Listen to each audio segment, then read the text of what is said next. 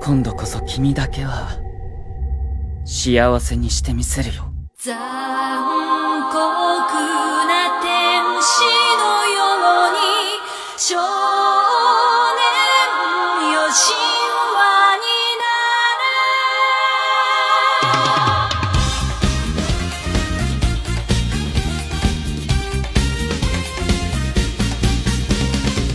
其实，在当年老 TV 版完结的时候，其实宫崎骏就跟安野秀明说过，说你要尽快从 EVA 的光环中走出来，不然在以后的十年、二十年里，这个一直会成为你的包袱。然后现在也应验了。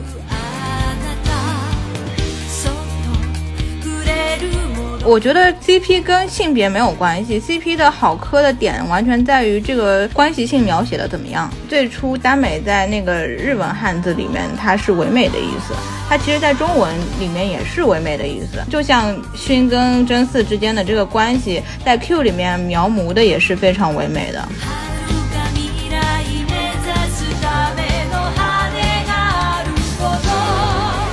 存在主义有一个论点是特别切中定真寺的结局的。当一个人想要逃避自己时，他就会感到深深的绝望。当我们不再否定真实的自己，并且去发现和接受我们的本性的时候，这个绝望它就会消失了。这个不就是定真寺的结局吗？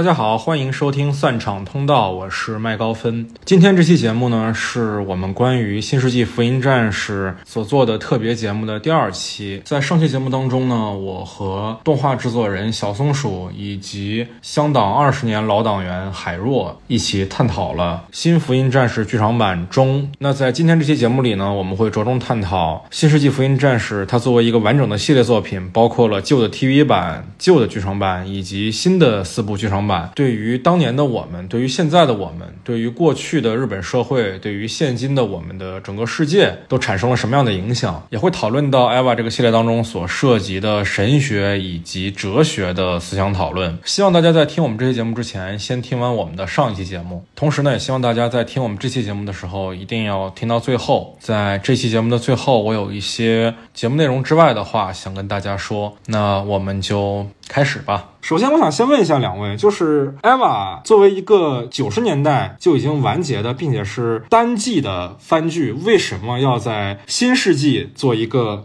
真的新世纪福音战士呢？为什么要做这个新剧场版呢？安野秀明在零六年要做续的时候，写过一个像公开信一样的东西嘛，他是对所有的人的一个声明，就是说我可以给大家念一下他的一些想法，是动画所主张、所表现的现代思维来源于一种原始、丰富的情感和客观的社会现象，但是现在疲惫的日本动画已经很难表演出这一现象，所以我希望未来可以打破这个闭塞的现象，保持一种与现实世界共同发展的积极心情继续发展下去。所以我们想用一种最好的方法将艾娃再次动画化。我觉得对比十年前的话，现在的艾娃已经有些落后，但在这十二年间却没有新的艾娃再出现。作为一个电影监督，我需要用新的思维去制作现代版的艾娃老的制作组也需要用一种新的思维来继续创作，有不断断前进的目标，吸收老作品的精华与新的想法融合，才能产生出一种比老作品更好、更有存在感的作品。艾娃是一个循环的故事，它将这一一种暧昧、孤独、复杂的人生感触一同带给观众。我们这个行业是一个服务性的行业，当然浓缩了之前的精华，再次制作了世界观后，能够让不了解艾娃的人更了解它，这就是我们的目标。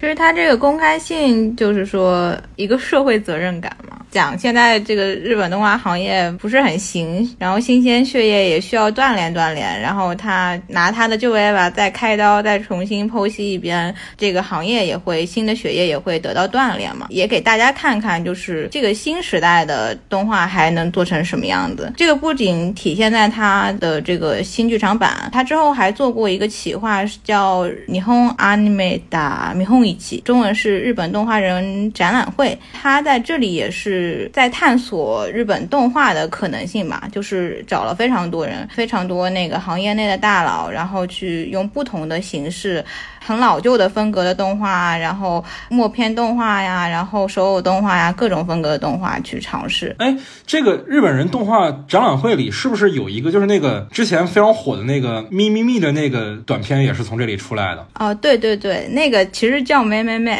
哦，日本发音是妹妹妹对不起对不起，妹妹妹的监督就是现在那个 EVA 中的作画监督之一，哦，他也是喜欢 EVA，然后入行，然后最后慢慢的能去做 EV，然后通过 EV 去互相成就了。对对对对对，就妹妹妹那个短片里，我记得就是它是一个宅男的幻想嘛，然后他的书桌上我记得就有很多 EV 的手办，然后中间还有一段那个手办活了的画面，对还挺有意思的。对，这个人他叫景观修一，还有一个点就是在中里面的那个电影里面的那个动物班长和林园他们的孩子，他们的那个婴儿叫那个次巴梅江嘛，那个婴儿的原型就是作画监督景观修一他本人的女儿，也是在这两年刚出生的，所以就是很多这个小婴儿的动态啊，然后表情描写都是参考了他女儿。哦，真没想到，这当年我在看妹妹妹那个短片的时候，真的是还是个大学生啊，然后被那个又黄，然后又带劲的 整个画风给我的冲击实在是太大了。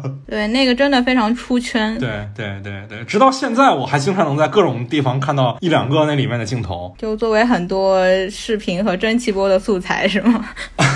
对对对对这个新剧场版我还有一个想说的，其实，在当年老 TV 版完结的时候，其实宫崎骏就跟安野秀明说过，说你要尽快从 EVA 的光环中走出来，不然在以后的十年、二十年里，这个一直会成为你的包袱。然后现在也应验了，就是因为一是他刚出茅庐没有多久，然后就特别火；其次是一个他深度剖析自己的东西，而且他又太成功了，所以这个东西变得跟诅咒一样。可能安野秀明在快要五十岁知天命的时候，他才知道这个东西就是个诅咒，就是我该与他真正做一个了断。钱或者什么东西不重要，我剩下的生命里没有艾娃比较重要。而且他之后也要开始更多的去拍真人电影嘛。那也就是说，你反而觉得他之所以要做新剧场版，是为了跟过去做一个了断，是吗？对，一是与自己吧，其二是我觉得跟所有人，就是所有看这个的人。哇，跟阿宅们做一个了断。对，就是告诉你们不要再被 EVA 所束缚了。哎，我还记得就是在那个新剧场版的第三部，就是 Q 里面，朱勋和真嗣两个人练习钢琴的那个块的时候，就是朱勋也说过，说很多事儿就像弹钢琴一样，是需要反反复复练习的。那可能对于爱野秀明本人来讲，做艾娃本身，它也是一件需要反复练习的事情。就是很多时候，他是在新剧场版里来实现他旧版里所没有实现的那些愿景。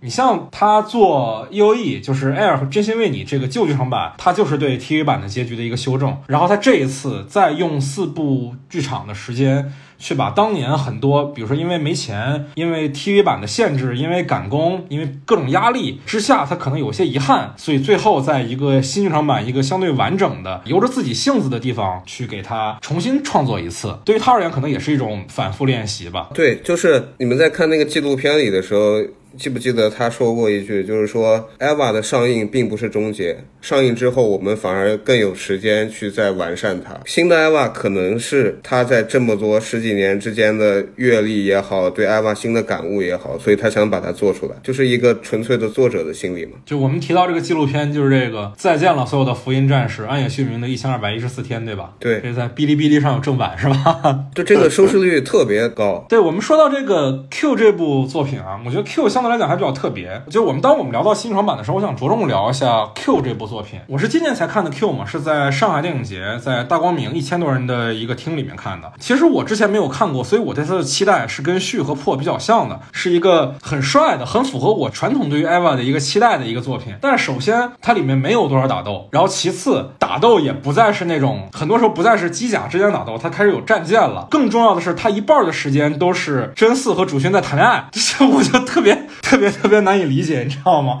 我自己没有很喜欢啊，但是这一部我听说在日本的不论是评价还是票房都比前两部要好很多。我当时在电影院看的时候也是，就是只要真嗣和主勋稍微有点互动，比如说脸红一下。比如说对视一下，你就开始尴尬了是吗？我不会尴尬，但是全场观众，尤其是女观众开始尖叫了，你知道吗？一千多人的厅，跟看演唱会一样，我都呆了。我说这有什么呀？结果我后来发现，原来全片都是这样的，难怪大家要尖叫呢。呃，别人都是已经看过了，然后就像再去看一遍，然后去喝彩的。然后你是你这观影体验确实挺差的，你这还没看呢，然后一边听喝彩一边看基佬谈恋爱，确实有点极限。就是怎么说呢？我也不是差吧，就是他们一开始主勋刚出来的时候，人就全场尖叫了，这我可以理解。主勋毕竟是一个人气很高的一个角色，他一出场大家开始尖叫很正常。然后然后接下来他让这次弹钢琴，他坐在那儿，然后他的屁股靠过去的时候，又一阵的尖叫啊！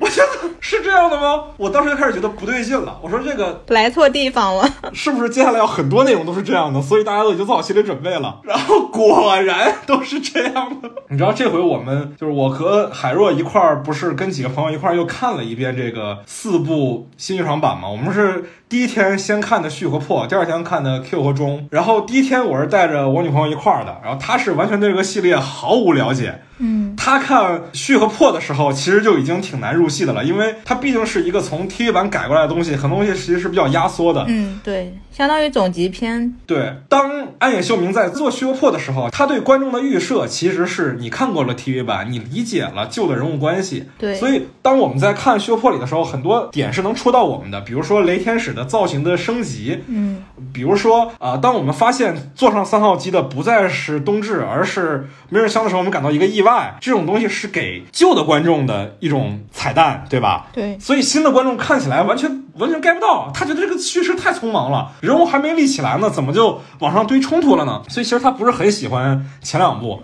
然后我第二天就没有带他再看 Q 和中了，因为我觉得我我没有看过中啊，我不知道中怎么样，但他 Q 一定看不下去，就是前面还是机甲打斗呢，然后突然告诉你十四年后，然后突然就开始俩人谈恋爱了，我觉得他肯定接受不了，我自己都看得莫名其妙的也不一定，女性观众可能会更喜欢 Q 吧。啊。那你会更喜欢 Q 吗？对啊，我是比较喜欢 Q 的。呃，我的二次入坑应该也是跟 Q 有关系的。哦，还有二次入坑是吗？对我仔细想了一下，应该是二次入坑。怎么说怎么说？之前我一直以为我是真的是 Q 入坑，然后喜欢 EVA 的，但是后来我仔细想了一下，我应该在 Q 之前就很喜欢 EVA 这个系列了，因为我 Q 是一一一二年上映的嘛，那个时候正好是我上大学的时候，在上大学之前，高考结束的时候，其实我妈妈她送了我一部呃 EVA 跟宾得相机的联动款，然后是那个明日香二号机配色的，哦，然后我前两天突然想起来，我有这么一部相机，然后是高考完我妈送给我的礼物，然后我才联想起来，其实我在更早之前，应该高中时期就很喜欢了。想起来我还买了 EVA 的漫画，也是在高中的时候看的。但是你你问我是 EVA 我是什么时候入坑的，我会第一时间想到 Q，它跟我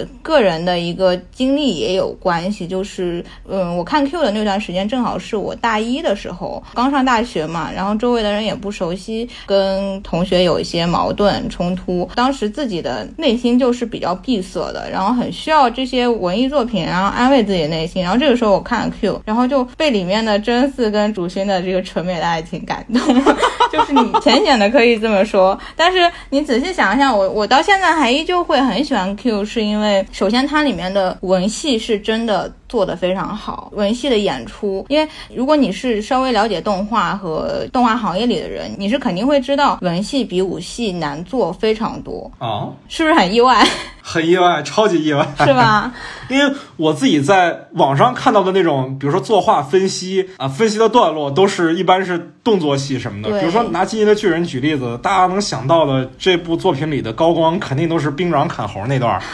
对吧？那大家想到肯定一开始都是动作戏。你想到艾娃的新剧场版，可能想到的也是破里面三人接力去接空天使的那一段。而且确实，网上你看很多视频剪辑，他们都会剪一些就是呃很酷炫的打斗，然后来说明这部动画片很牛逼，技术力很高。呃，你要画酷炫的打斗和特效，它确实是牛逼的，但是你去画细致的演出，它也是很难的，甚至更难，就是因为你要去做符合这个人物性格的演出，你首先要了解这个人物，你要去充分的了解人物的一些动作啊，去描摹他那个动作的形态，你那个动作也不能。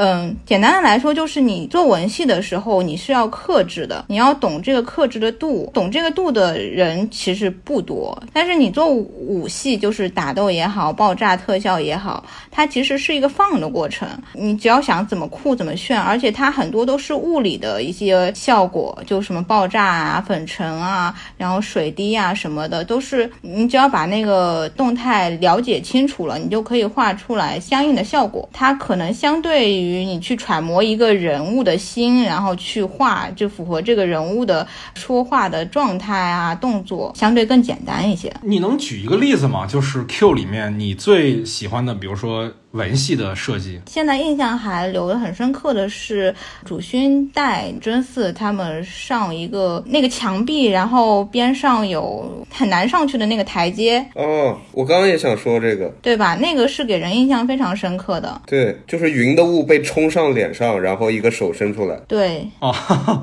你想到的是这个是吗？我想到的弹钢琴吗？啊，不是，我想到不是弹钢琴，我想到的是那个他把那个真嗣的 choker 轻而易举的摘下来，然后系到了自己的脖子上。啊，那一段也是。你知道当时我和海若还有其他几个朋友一块一块看的时候，还有些朋友在想说这个片子到底到这儿是不是一个爱情片了？我说演到这儿都交换戒指了，这还不是爱情片吗？不是麦高芬，你要这样想，就是松鼠老师刚刚说的那段戏，他的情绪是非常足的。就是那个云里雾里，他去了一个不知道什么样的地方，他要给他看那个十四年后的真相。然后那个雾冲上来，一只很白的手伸过来，他们往前正前方一看，那个雾就被云吹散了，在眼前的是那样一个红色的景象。那个情绪还是我觉得还挺到位的，所以我都记得很清楚。对那一块的演出做得非常好。其实 Q 里面有很多演出都做得很好，就会让你感觉到很动人，就是因为他的情感堆叠的非常细腻，然后镜头设计也是，我个人会觉得会有一点毛味，就是有点塔尔科夫斯基的感觉，就很漂亮。啊哦哦，我理解了。所谓的这个文戏跟动作戏的，就是文戏和武戏的这个区分，这个作画的难度，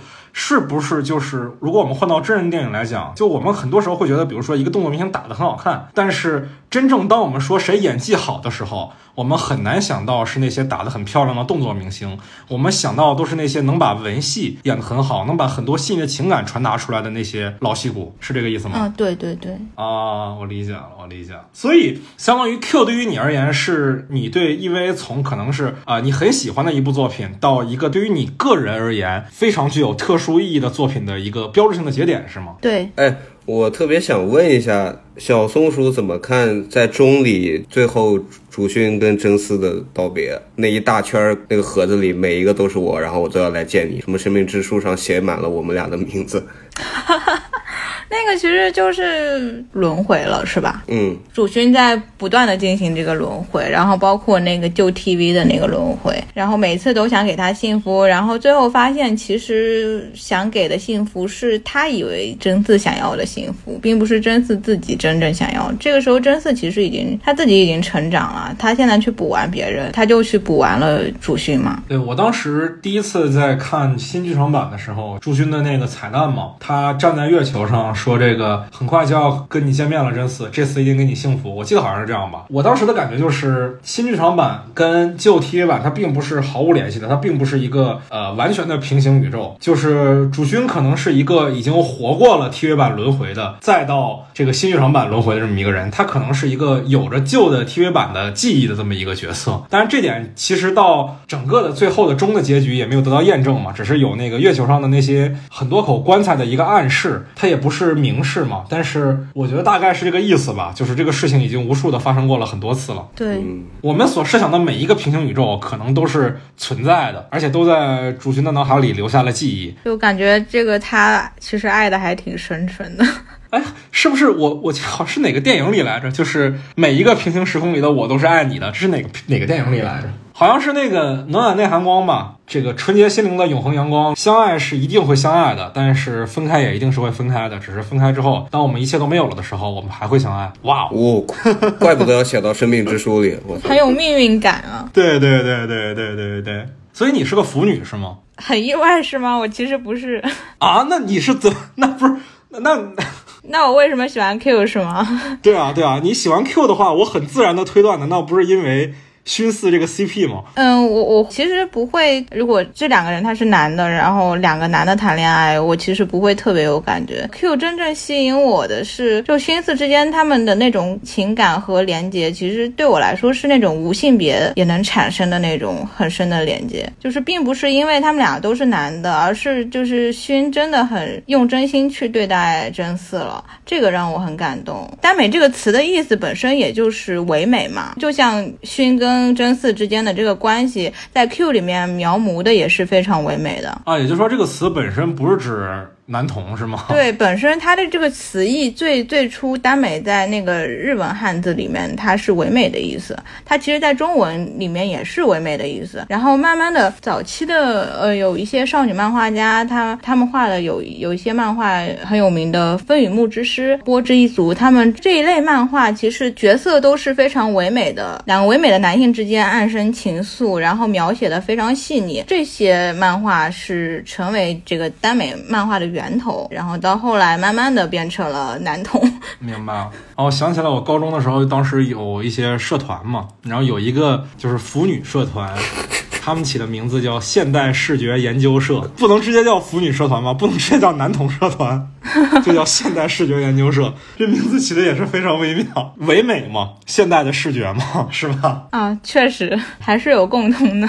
所以也就是说，你在喜欢 Q 的时候，你是被情感本身打动的，而并不来源于情感所依托的这个性别，是吧？或者换句话讲，就是你磕 CP 不看男女是吗？对，我觉得 CP 跟性别没有关系，CP 的好磕的点完全在于这个关系性描写的怎么样。啊，那我想问一下，这也是我接下来想讨论的一个话题，就是整个 EV 这部作品，Eva Gillian 这部作品，我们是在什么样的情境下接触到的？因为我们三个之所以能坐在这儿聊天儿，很大程度上是因为这部作品真的很大程度上的参与了我们可能一半以上的人生。那是从什么样的契机去接触到这部作品的呢？很多年前，两千年左右的那个《天鹰战士》，就是菊萍姐姐唱那个啊 勇敢的天使的那个时期，就那时候还是小学生。啊，勇敢的少年啊，快去创造奇迹！对对对对对对对，不，因为当时特别小嘛，你就喜欢打斗这种东西。我当时印象特别深的就是暴走，第一话的暴走，哇，打起来特别帅。暴走之前，水天使不是把他的那个头甲给刺穿了吗？有一个那个特写，就是那个血柱子从头上和额下喷出来啊，那个剪影，我我觉得我操太帅了，然后暴走了，我操。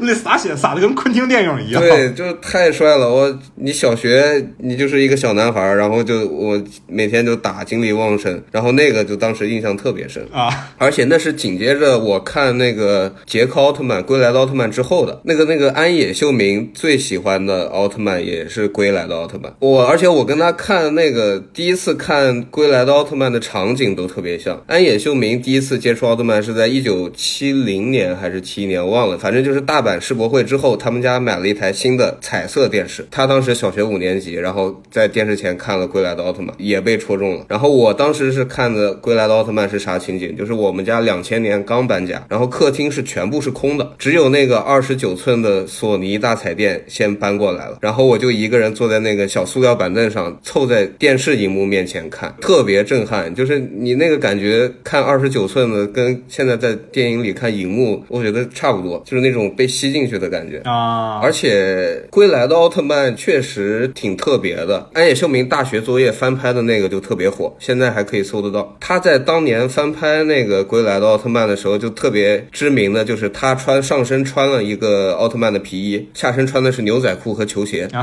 然后拍的特别特别好，就是直接可以堪比远古的原版，就里面甚至还出现了最早的 AT Field 的特效，B 站现在还有，你能搜得到的。他那时候还是个大学生是吗？对他那时候刚上大学拍的时候是翻拍作业，他上学时候的这个背景，其实在有一个日剧里可以看到，叫做《青色火焰》，他是配角，但是他是就是那种班上特别大神的一样的存在，就每次作业都特别厉害。青色火焰本身讲的就是一群后来在日本的漫画界举足轻重的大神们年轻时候的经历，是吧？对，他是以其中一个主角，一个后来的漫画家的故事改编的。对对对，岛本和彦。当时他的同班同学有安野秀明和成立那个 Ganex 的那帮人。我还想再说两句《归来的奥特曼》。行行行，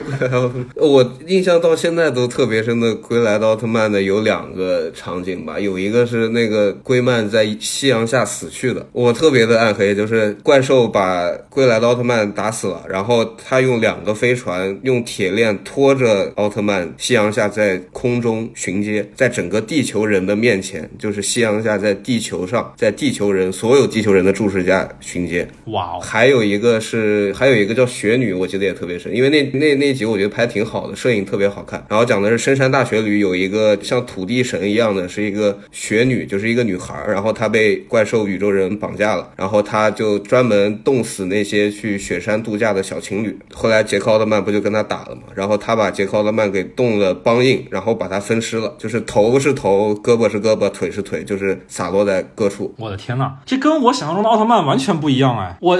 我虽然没怎么看过奥特曼，但是在我想象中，他就应该是挺乐观的、挺积极的，就是奥特曼打怪兽嘛，正义打邪恶嘛。没有，这是之后的奥特曼了。早期的奥特曼其实都很 cult 的，啊，哇哦！而且早期的奥特曼探讨的深度特别深。对，尤其还有那个赛文奥特曼里也是这样。对，龟曼里有一集特别厉害，就是讲一个流浪的小男孩一直被各种人欺负，然后大家都说他是外星人，然后后来这个男主就是这个奥特曼的那个人间体相去了，后来发现他其实不是外星人，但是他藏了一个外星人，他在保护一个落寞的外星人。那个外星人最早来到地球上的时候，好像救了他的命，然后他就一直在保护他。然后这个外星人因为住在那个工业区的旁边，他被地球的废气给污染了，然后这个外星人要死了。后面有一段戏就是一群人穿着各种各样的制服的人，有医生、有学生、有警察，他们把那个外星人给杀了，就是用枪就砰砰砰，然后就特别震撼。这个外星人死了之后，这个被他封印的怪兽就被放出来了。他是为了保护地球，所以把这个怪兽封印的。然后这些怪兽要去追那些杀了这个外星人的人。然后那时候就是这个奥特曼的人间体香第一次犹豫了，他觉得自己好像不应该去救这些人类。后来他还是救了嘛，这个救肯定是要救的。然后最后结尾就是这个流浪的小男孩在雨中各个地方用手挖这个泥土和石石粒，要找那个死去的外星人留下的宇宙飞船，然后想坐着它离开地球。哇哦！天哪，你小时候都看这个吗？龟曼太太神了，就是神作。是是，听着是很神。你知道，其实对于我而言，就我入坑 EV 的时代跟你差不多嘛，也是两千年之后。我那时候也是看《天鹰战士》的版本嘛。那我跟你差不多吧，就是因为本身它对于我而言也是一个很大的童年阴影啊，真的是童年阴影。就我小时候有三大童年阴影嘛，我后来总结了一下，就都是我看完之后睡不着觉，难受好几天，经常被吓醒的那个那那些那些动画片儿。一个是这个这个数码宝贝第一部里面的丧尸暴龙兽登场的时候，然后另另外一个是柯南里面的那个山庄绷带怪人把人头藏在肚子里那一集，然后现在我看到那个画面都心里一凉。还有就是啊，福音战士里面初号机百分之四百同步率暴走，然后把力天使吃掉那个，就这些东西都很突破我的想象。我之前看 EV 的时候，我觉得就是机器人打外星人，当然后来我们知道他不是外星人嘛，但是其实一开始的时候我们会觉得他是外星人，就是他虽然画的很酷，但他本质上来讲还是一个常规的人在操控机器的这样一个动画作品。但是在那个时候，同步率百分之四百，然后他暴走了，把使徒吃了的时候，呃，我突然开始想说，机器本身跟生命是有那么大的隔阂吗？那时候我还没有看《黑客帝国》，我也没有看《攻壳机动队》，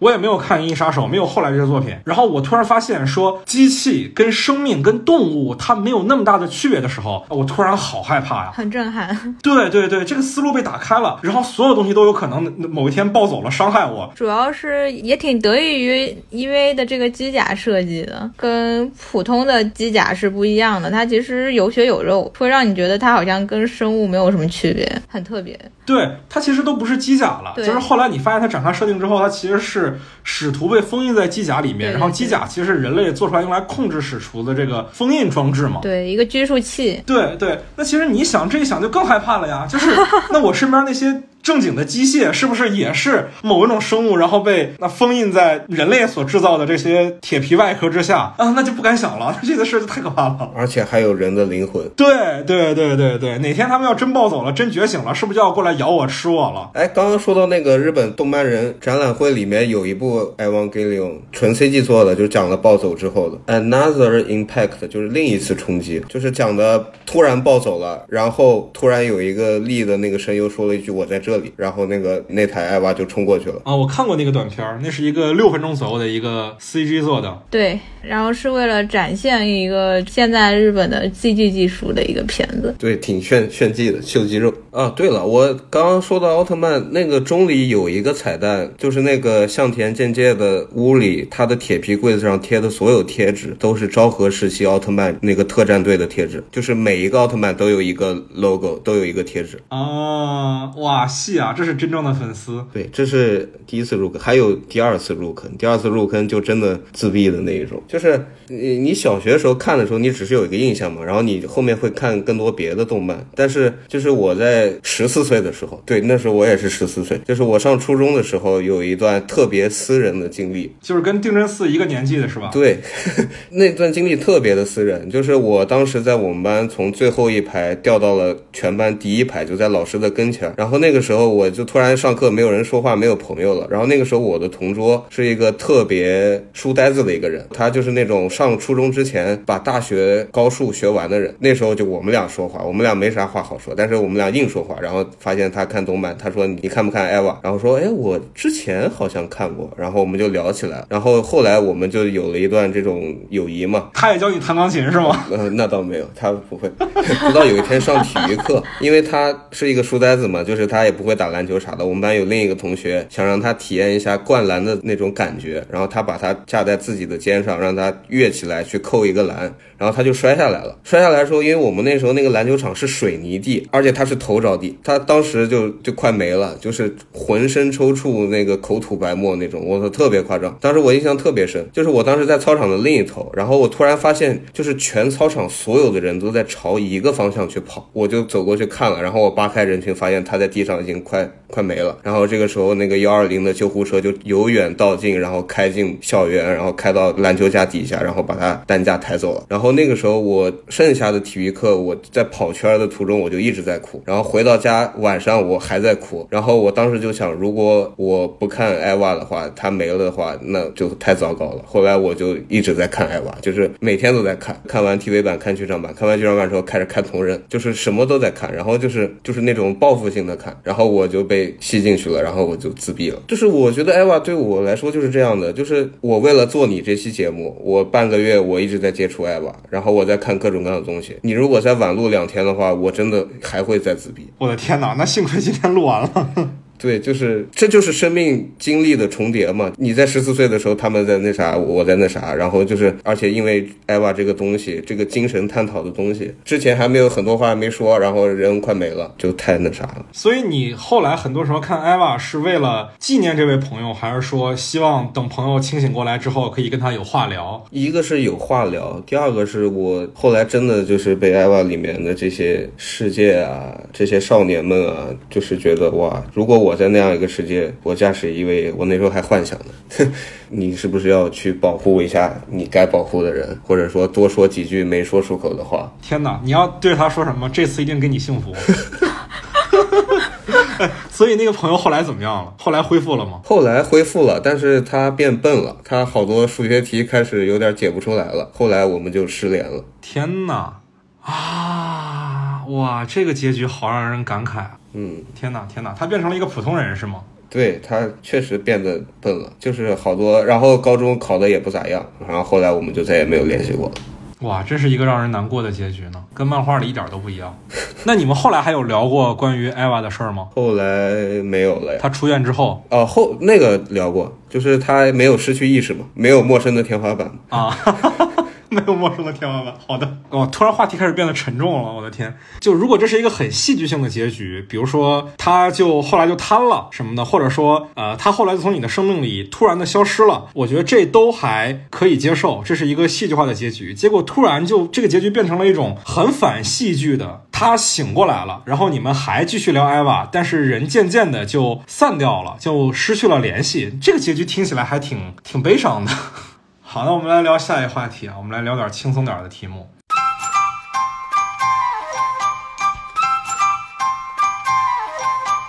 我们现在已经是二零二一年了嘛，EVA 第一次问世那是九五年吧，已经都过去了将近三十年这个时间，为什么还当代还有这么多人在热爱着这个 IP 呢？热爱着这部作品呢？我觉得我们要不先从当年开始说起。当年为什么那么多人喜欢看 EVA？因为 EVA 的那一年是一九九五年嘛，就是一九九五年在日本历史上还是一个很特别的一个年份。日本的泡沫经济刚刚戳破，然后那个这个泡沫经济戳破的这个影响力一直在放大嘛。这还得简单说两句泡沫经济啊。我们知道九十年代我们历史书上学过的一个特别知名的几件事：东欧巨变、苏联解体嘛，对吧？我操，从这儿讲起是吧？对，我因为我觉得很多人说的不太全面嘛，所以我想再说一遍。啊 好的。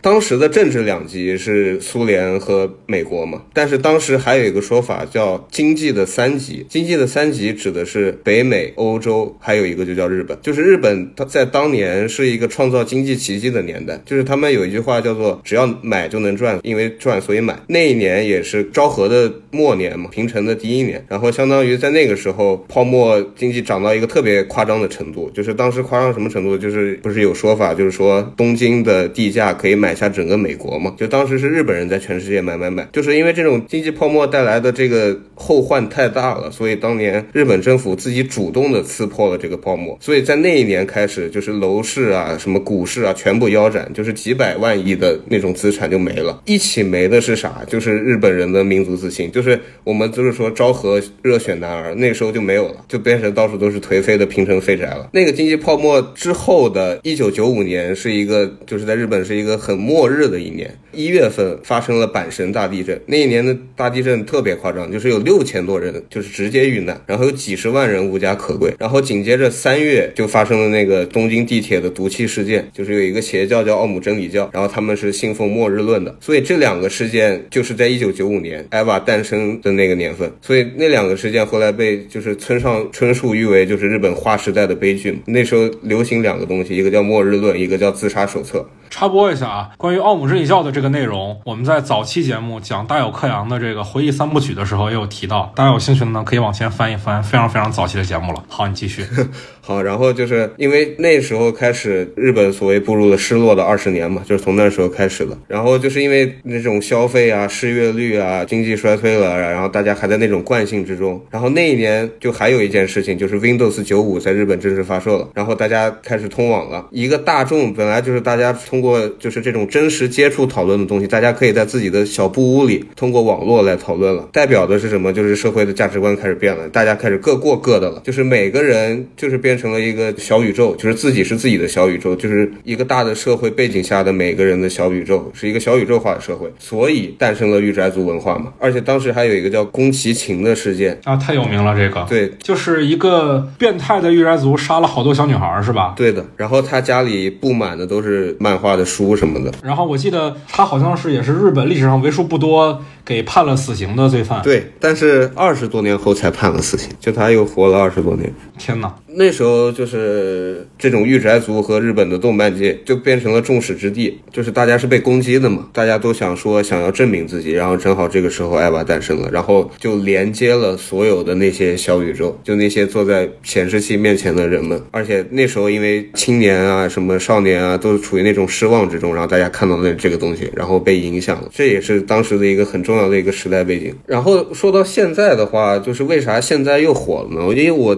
感受还是很明明显的，就包括在中国，就是你能明显感觉到，跟十年前相比，现在看艾娃的人越来越多了。大家或多或少都知道这个东西又再次火了，就再次入坑了，就吸引了一波就是新时代的人。我觉得啊，就是因为首先这个所谓的这个新世纪圈钱计划，就是新世纪圈钱计划，就是艾娃一直有各种各样的联名嘛，什么样的都能联名，什么样的都能做周边，然后这个东西就特别多，然后大家就发现这是啥，然后就回去补番，然后这个番呢体量又很小，所以大家很容易就补回来，补回来发现我自己真正的入坑了。然后还有一个就是 Z 时代的这批人啊，是我们所谓的九五之后出生的这些人，就是因为中国的这个时代也变了，大家就是能接纳的这种符号和共情的东西更多了，大家都变得更敏感、更纤细了。所以再回来看那些老的东西，尤其是艾娃这个东西，艾娃是一个啥？是一个每个人寻找所属的故事嘛，对吧？每个人寻找自己的所属，人类寻找自己的所属，一边找着你自己的容身之所，一边建立你。跟宇宙为之间的关系。对，我觉得讲到点上了，就是说他讲的是一个你怎么与内心的自己和解的故事嘛。它其实是具有普适性的，就是任何时代、任何人他都需要面对这样一个问题。所以不管是九十年代也好，然后还是现在也好，它其实都是可以成为人看了之后会喜欢的作品。它有这个资质，因为它的主题就是这个。像比我更大的就是八零后吧，像我哥哥呀、姐姐他们也是非常喜欢 eva 的。然后还有很多我行业的前辈，对他们来说，eva 就是进入这个行业的契机，就是他们也是小时候真的在电视上看了 eva，然后青年时期因为 eva 入了坑，然后喜欢动画，去尝试进入这个行业。我们现在行业里的很多中坚力量，很多前辈都是就以这个为原点的。啊，哎，我我觉得这点挺有意思的啊，就是讲到说年代的变化这一点，因为我刚才也想了一下，我小时候看过的那些呃动画作品里，比如说刚才提到的啊，三大童年阴影的另外两个，你比如说像《数码宝贝》和《柯南》，就是他们的主角都带有非常明确的天选之子的味道，就是要么天才高中生侦探，然后被灌了变小药，要么就是所谓被选召的孩子。当然，其实艾娃本身她定真寺她也是被选中的嘛，她也是天命不凡的这么一个人，但是她却和所有的普通人一样，具有一样的问题。她是个废物，而且不是说你你是废物你就一定要改。就我觉得艾娃很多时候我在小时候在看的时候是觉得哦，我废着也行，我不是非得改，我不是非要变得很棒很厉害，我只要做我自己也不是不行。那这点其实对当时的我来讲影响还挺大的，就是他不是非教导着我要往某个方向去前进，他不说教，这点其实对于那个时候的我来讲是非常难得的。是吗？你感觉有被救赎到是吗？也不是说救赎，就是我可以躺着，我不是非要支棱起来。哎，很我很意外，因为我问了一些我的朋友，他们的就是小时候看艾娃的感想嘛，他们就很多人觉得就是从来没有看过这么废的男主角，就是那种近乎于比较嫌弃、讨厌的心态，所以他们可能小时候都没有把这个看完。哎，你问的是女生为主吗？嗯，男生也有，因为他们看王道热血漫的偏多嘛，就像什么火影、死神，都是主角会比较给力的，现在不给力，以后也会给力的。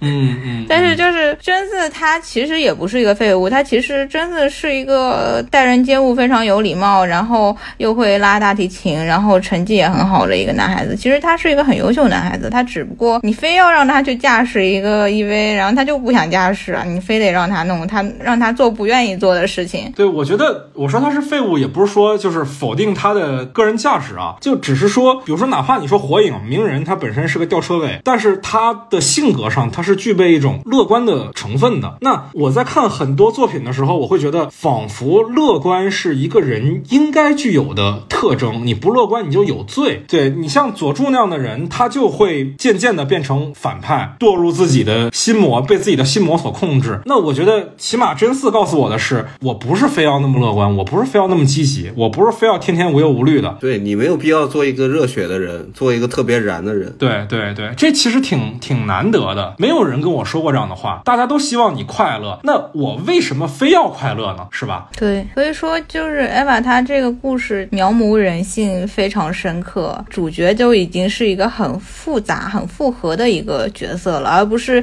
普通的呃热血漫里就比较刻板的。你初始设置会比较简单的一个角色，就像鸣人，他很热血，他有有足够的冲劲去去推动这个剧情的发展。但是反过来看真嗣，就是他更接近现实中的人，他可以放大他的那些负面的事情，然后他有不愿意做的事情，然后他去怎么化解这些东西，然后变成了这个故事的主要内容。对呀、而且他们俩都是二代。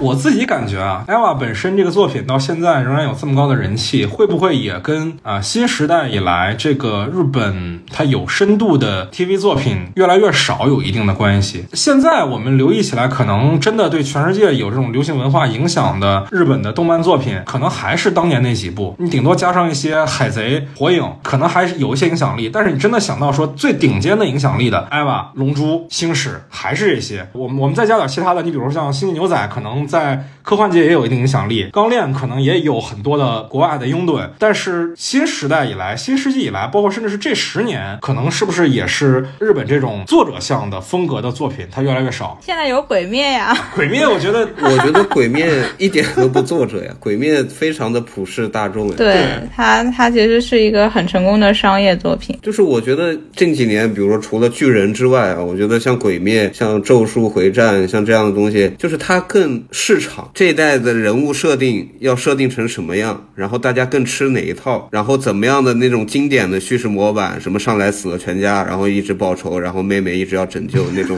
我觉得它是很市场的，但它不是一个非常有深度的东西。对，作者性会相对弱一些。就我是觉得这样的作品可能当下是流行的，但是我们往接下来再看十年，大家会觉得真的是神作、牛逼的，可能想到的还是像 EVA、像新牛仔这样的作品，就这些是有持续的生命力的。那为什么这样的作品在当代越来越少了呢？你包括像阿基拉，包括像宫壳，它都是上个世纪的作品，这十年、二十年，那日本为什么没有这样的强势的文化输出的作品呢？其实我觉得这个问题要分很多方面讲，一是就是确实跟年代有关系，上个世纪的日本确实诞生了大量的优秀的动画作品，这跟时代是完全分割不开来的，因为那个时候就泡沫经济嘛，然后有很多钱，有很多钱可以做非常非常多的事情，然后包括动画片，可以使劲往动画片的画面里砸钱。对你说的这个有很多钱使命的拍各种各样的东西，我想插一句，就是如果大家想看那个关于那个时代还原的比较好的作品的话，我觉得最近看的那个《全裸监督》第二季，对那个时代还原的特别好，就是很多钱，然后突然一下泡泡沫破灭了之后，就不知道咋拍，就该拍什么了。就有点像现在国内的这个情况，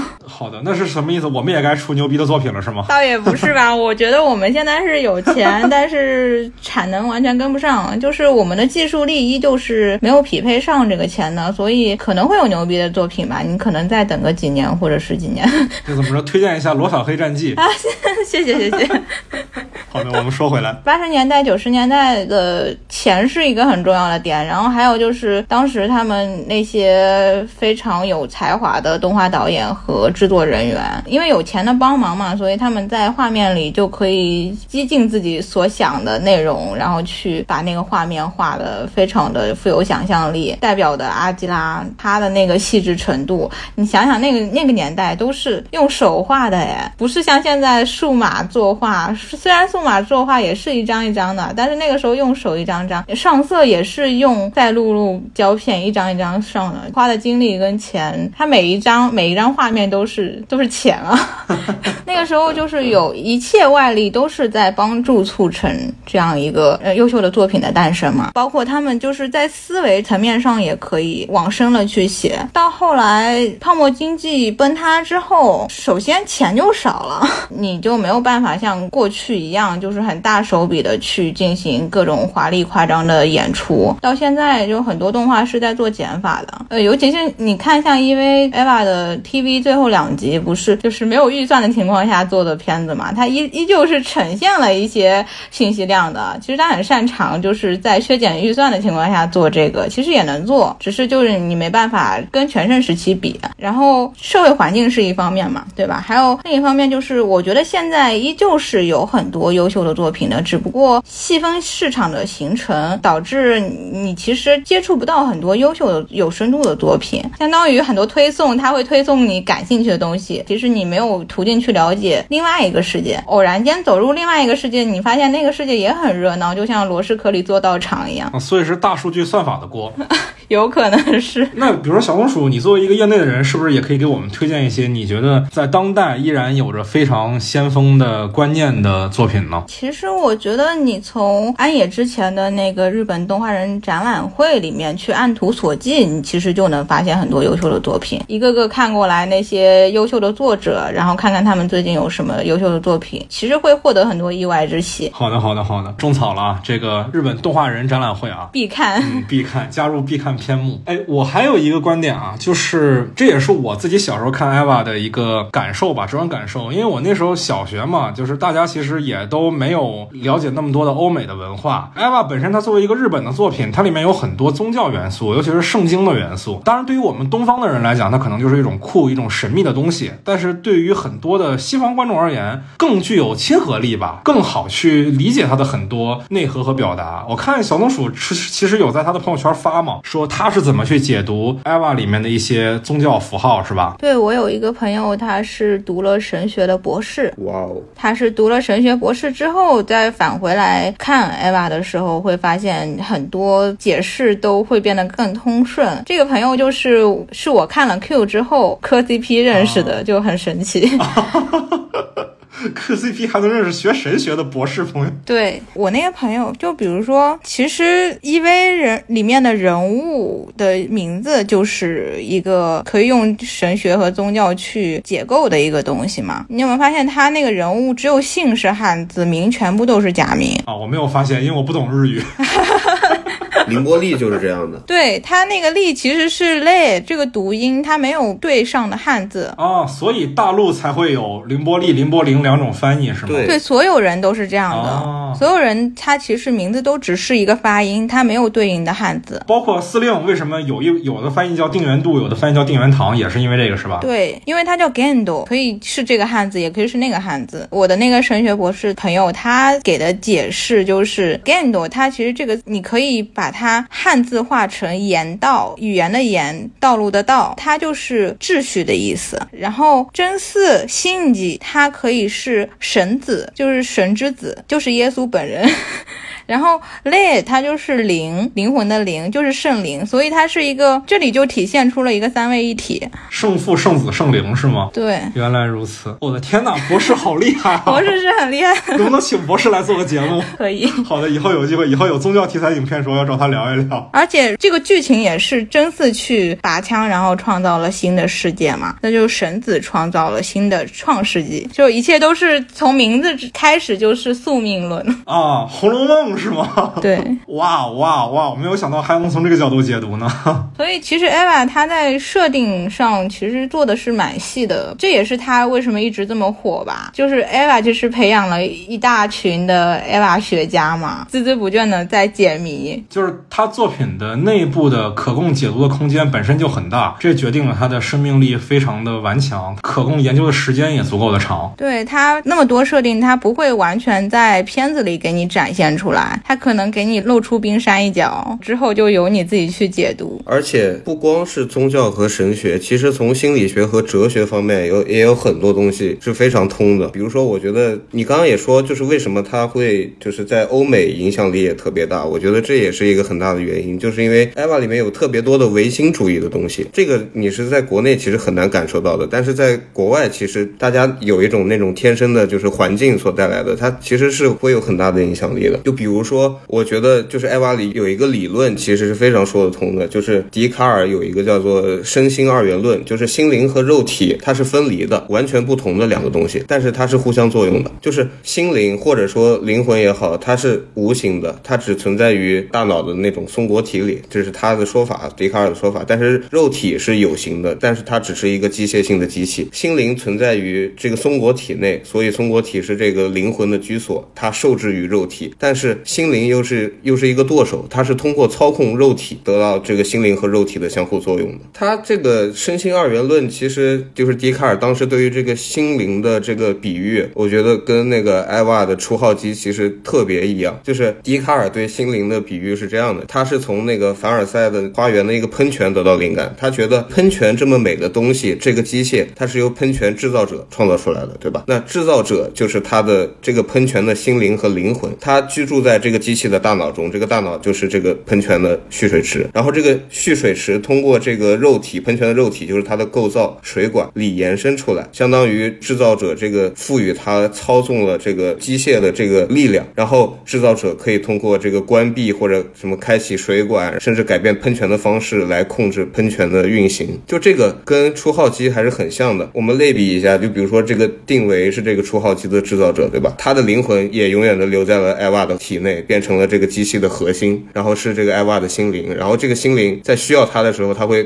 出来暴走，也会出来主动的帮丁真寺来挡掉危险，甚至在那个 U 一的结尾里，也是他主动的把手伸出来找到了丁真寺，然后让他完成了这个补完的计划。他这个制造者的灵魂也是相当于心灵，然后但是他的肉体又不是他的肉体，他一而再再而三的觉醒，保护了丁真寺，或者完成了他自己的意志。而且那个主勋和凌波丽的那个原著里有说嘛，就就是说他们是灵魂打捞计划的产物。这个灵魂打捞计划就就非常的就是圣心二元论，就是我们把亚当和莉莉丝的灵魂打捞出来，把它安放在了一个肉体之内，但是他们又拥有了一种相互作用完全不同的意志。还有一个就是人类补完计划嘛，就人类补完计划其实就是非常的一个存在主义的东西嘛。存在主义这个哲学的，就是为什么会有这个东西呢？是因为那个两次世界大战之后啊，人们觉得就是所有的这些科技文明虽然有了，也达到了一定的高度，但觉得自己还是会无家可归，还是会一无所有，而且是因为这个科技和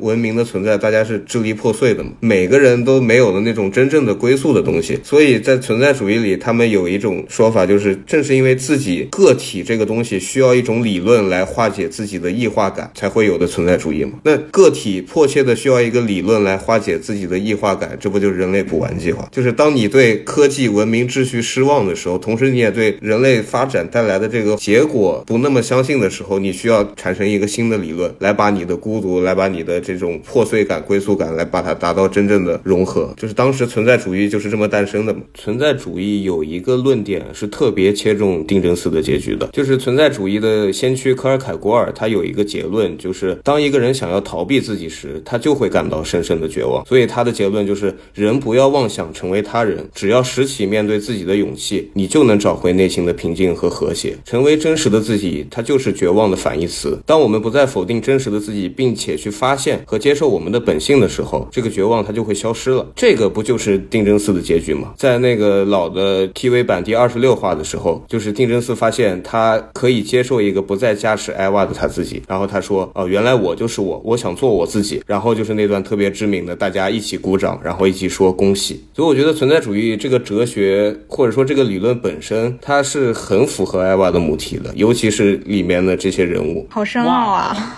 那这个关于神学、哲学和宗教的这些探讨呢，当然，艾娃本身是一个很复杂的作品，然后暗夜修明也留了很多坑，我们在节目里是不可能讲太深的。大家如果有兴趣听更多的话，可以加入我们的听友群，欢迎在微信上搜索 After Cine，添加我的个人微信号就可以申请入群了。我们在群里可以做进一步的讨论。因为时间的关系呢，我们关于《新世纪福音战士》系列节目的第二期也就到这儿了。在接下来的第三期节目中，我们会着重讨论暗野秀明导演本人以及《新世纪福音战士》系列除了他之外，其他还有哪些值得关注的主创人员，应该也会在下周放出，欢迎大家收听。那今天的节目内容呢，就到这儿了。但是在节目的最后，我有一些别的话想跟大家说。我有一个非常好的朋友啊，他也是 EVA 系列的忠实观众，然后也是暗野秀明的粉丝，也是奥特曼系列的粉丝。所以之前我想过说，如果暗野秀明的新奥特曼出了资源，我要找他来节目里跟我一块儿来聊一聊，这一定会非常有趣的。之前在上海电影节期间，我就一直住在他的家里。那期间呢，我们也经常一块儿看电影。